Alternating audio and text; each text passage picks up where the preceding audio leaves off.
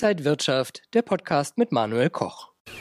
Wir schauen heute wieder auf das Thema, wohin fließt das Geld und schauen auf der einen Seite auf die Outperformance der Wall Street und die Underperformance der Emerging Markets. Und das alles mache ich mit dem Senior Marktanalyst vom Online-Broker IG. Christian Henke ist hier wieder an der Frankfurter Börse. Christian, schön dich zu sehen. Hallo Manuel. Christian, wenn wir erstmal schauen, vielleicht beginnen wir auch mit der Outperformance der Wall Street. Was ist da gerade der entscheidende Punkt? Naja, amerikanische Aktien waren ja zuletzt beliebt, dank KI.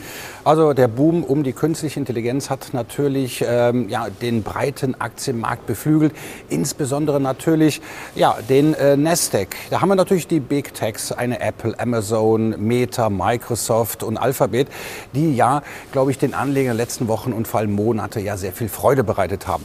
Aber natürlich auch das leidige Thema Zinspolitik, muss man ja sagen. Das heißt also die Hoffnung, dass äh, die Federal Reserve doch ähm, ja, sehr bald die Zinsen wieder senkt. Das war natürlich äh, die Triebfeder, die letztendlich ähm, ja, für die ähm, Outperformance an der Wall Street halt äh, gesorgt haben. Naja, wie wir jetzt auch gesehen haben, die jüngste Entscheidung, ein wenig wurde doch wieder einmal der Optimismus gedämpft. Naja, wir kennen Jerome Powell. Er ist jetzt nicht unbedingt der spaßigste Notenbanker. Natürlich, seine Aufgabe ist natürlich auch logischerweise die Preisstabilität auch im Auge zu behalten.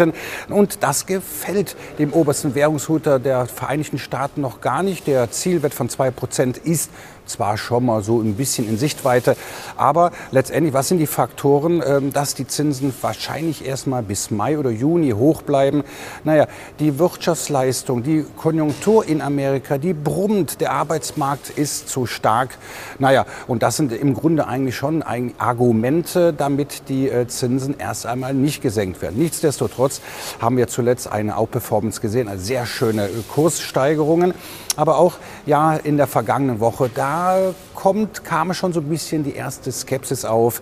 Naja, ne, die, äh, teilweise auch die Unternehmensgewinne, die waren auch nicht so gut wie erwartet. Und das bleibt natürlich abzuwarten, ob die Outperformance bleibt oder halt natürlich im Rahmen der Asset Allocation, also der Rotation, vielleicht andere Märkte von Interesse sein könnten. Von der Outperformance an der Wall Street zur Underperformance in den Emerging Markets. Was ist da der Grund und worauf schaust du da besonders? Naja, ein Grund ist natürlich auch der starke US-Dollar. Das mögen Emerging Markets erstmal gar nicht. Aber ähm, ein großer Markt, äh, wenn nicht sogar der größte, ist natürlich China oder China, je nachdem, wie man es in Deutschland ausspricht. Ja, und das ist natürlich schon, was uns äh, ja, ein bisschen äh, letztendlich irritiert. Ähm, wir haben ja gesehen, der Zinsoptimismus, der hat die Märkte in Europa, die Märkte in äh, Amerika, die Märkte in Japan doch richtig äh, nach oben äh, ja, getrieben, beflügelt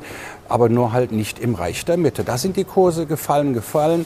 Naja, ähm, das Inflationsrisiko, aber auch äh, konjunkturell wachsen die Bäume in China auch nicht mehr so, sage ich jetzt mal, in den Himmel. Und das waren natürlich auch Gründe dafür, dass beispielsweise auch äh, die Börse in Hongkong, aber auch die Festlandsbörsen äh, natürlich deutlich unter Druck geraten sind. Und ja, gerade die Emerging Markets, die ja noch, und das gar nicht so lange her, auch in verschiedenen Finanzmagazinen und Zeitungen Bewertungen oder auch von Fondsmanager äh, ja, Manager halt empfohlen worden.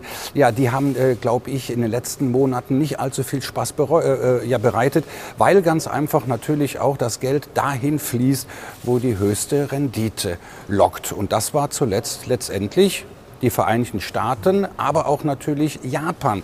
Und da muss ich ganz ehrlich sagen, der japanische Aktienmarkt so ein bisschen aus dem Dornröschenschlaf erwacht. Ja, wir ähm, sehen jetzt beim Licker, dass es wieder allmählich in Richtung des Allzeithochs geht. Ja, DAX hat ein neues Allzeithoch äh, gesehen, Nasdaq, viele andere Märkte, nur halt nicht der japanische Aktienmarkt. Das kommt, kommt übrigens aus dem Jahr 1989. Naja, und da steuern wir gerade darauf hin. Warum? Naja, weil die japanische Regierung auch letztendlich wirtschaftsfreundlicher jetzt agiert, neue Reformen eingeleitet hat, die auch erfolgreich sind. Und prompt, äh, schwupps würde ich sagen, sind japanische Aktien wieder beliebt geworden. Ja, der Nikkei hat ja im Januar einen Plus von gut 8% hingelegt. Sollten Anleger jetzt vielleicht statt auf US-Aktien eher auf japanische Aktien gucken oder auf beides?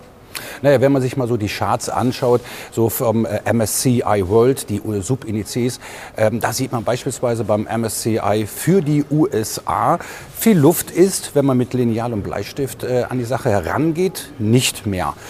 Dagegen haben wir jetzt aber, äh, du hast ja schon gesagt, eine Nika eine sehr gute Wochenperformance zuletzt auch gehabt, ähm, ein Ausbruch nach oben die Emerging Markets, da gibt es natürlich auch den MSCI Emerging Markets.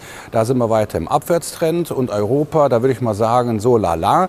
Da steuern wir zwar auch an Hochs, ähm, die, die steuern wir an, aber letztendlich, ähm, ob wir die jetzt auch in Kürze erreichen, das bleibt erstmal abzuwarten, weil ganz einfach auch, und das ist auch immer bei uns, äh, Manuel, ein sehr gernes Thema, die Saisonalität. Wir haben Wahljahr, ja, Donald Trump steht ja schon in den Startlöchern und die Wahljahre, das sind zwar gute Jahre, aber nicht unbedingt die ersten sechs Monate. Also da könnten wir so ein bisschen Gegenwind halt äh, sehen. Und äh, das ist die sogenannte Rotation. Und das sollten sich die Zuschauer, das sollten sich die Anleger anschauen ich kann mir sehr gut vorstellen, dass äh, ja vielleicht sogar schon in Kürze oder vielleicht in den nächsten Wochen und Monaten während des ersten Halbjahres das Kapital rotiert. Das heißt also, wohin fließt das Geld? Naja, vielleicht nehmen die Anleger Geld, die Gewinne mit, machen Kasse in Amerika und investieren beispielsweise in Europa oder halt ganz einfach auch in die stark gefallenen Emerging Markets, weil da ist das Bewertungsniveau jetzt wirklich niedrig.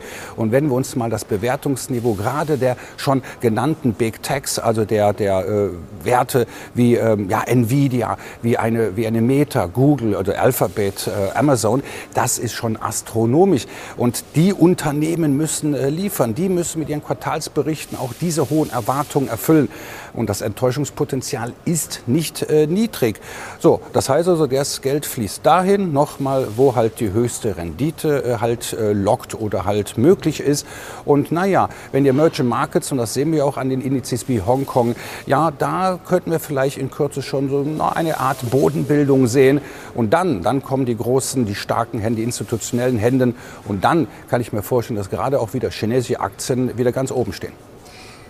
Wenn wir jetzt sehen, wie gut es in den USA lief, muss man sagen, Gewinnmitnahmen oder so ein kleiner Einbruch ist ja auch wieder dann wahrscheinlich. Wie kann man sich dann vielleicht gegen diesen Einbruch, gegen diese Gewinnmitnahmen dann vielleicht absichern?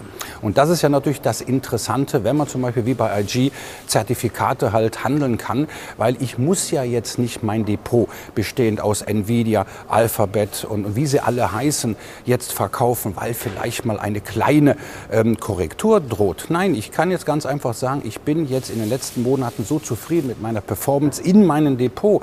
Ich möchte mich aber für den Fall, dass wir mal vielleicht kurzzeitig eine Rotation sehen, absichern.